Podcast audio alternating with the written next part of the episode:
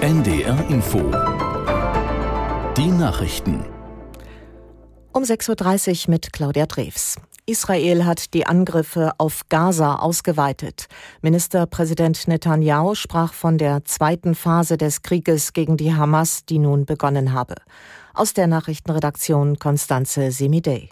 Ziel ist es laut Netanyahu, die militärischen Fähigkeiten der Hamas und die Herrschaft der Islamistenorganisation zu zerstören. Die massiven Luftangriffe der vergangenen Tage hätten der Hamas einen schweren Schlag versetzt. Aber das sei erst der Anfang, so Netanyahu. Der Krieg werde schwierig und langwierig. Die Armee hatte die Bewohner des Gazastreifens nochmals aufgerufen, den Norden des Gebiets zu verlassen. Wegen der Bombardierungen waren Internet und Mobilfunknetz in Gaza zusammengebrochen. Palästinensischen Medien zufolge funktionieren die Verbindungen jetzt teilweise wieder.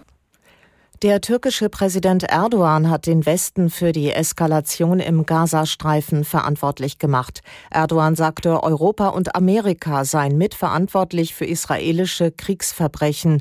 Der Westen führe eine Atmosphäre des Kreuzzugs gegen Muslime herbei. Der Präsident äußerte sich in Istanbul vor Hunderttausenden Teilnehmern einer Solidaritätskundgebung für die Palästinenser. Bei den US-Republikanern wird die Liste möglicher Kandidaten für die US-Präsidentschaftskandidatur kürzer. Donald Trumps ehemaliger Vizepräsident Mike Pence hat sich aus dem Rennen verabschiedet. Aus New York Charlotte Voss.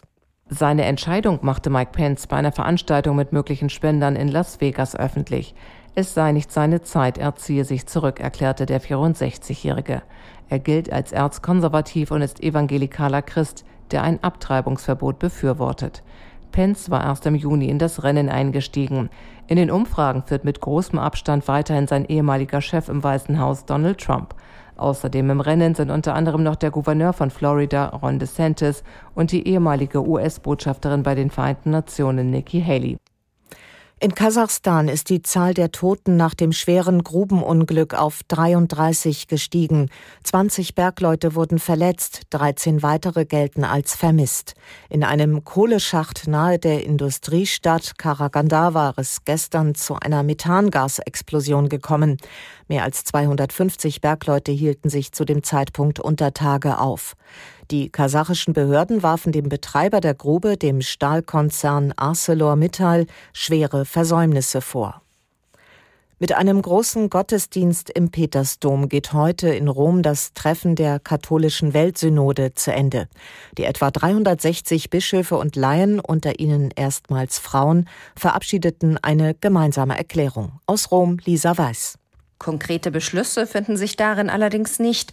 Immer wieder halten die Teilnehmenden, also Bischöfe, aber auch Frauen und männliche katholische Laien fest, bei diesem Thema gibt es unterschiedliche Positionen, zum Beispiel bei Fragen im Zusammenhang mit sexueller Orientierung, dem Zölibat oder bei der Frage nach dem Frauendiakonat.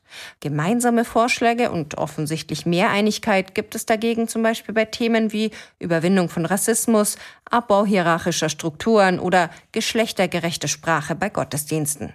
Grundsätzlich ging es bei der Synode eher darum, erst einmal darüber abzustimmen, bei welchen Themen man eine Veränderung prüft. Echte Reformen könnte es dann in weiteren Schritten geben. Das Wetter in Norddeutschland. Heute Wechsel aus dichten Wolken und Regen. Später etwas Sonne, maximal 13 Grad in Kiel und 16 Grad in Hannover. Morgen teils Schauer, teils Sonne, Höchstwerte 13 bis 15 Grad. Und wir schauen noch auf den Dienstag. Auch da viele Wolken. Erst trocken, später wieder Schauer möglich. 11 bis 13 Grad. Das waren die Nachrichten. 100 Jahre Radio. Ljubicic läuft an. Tor!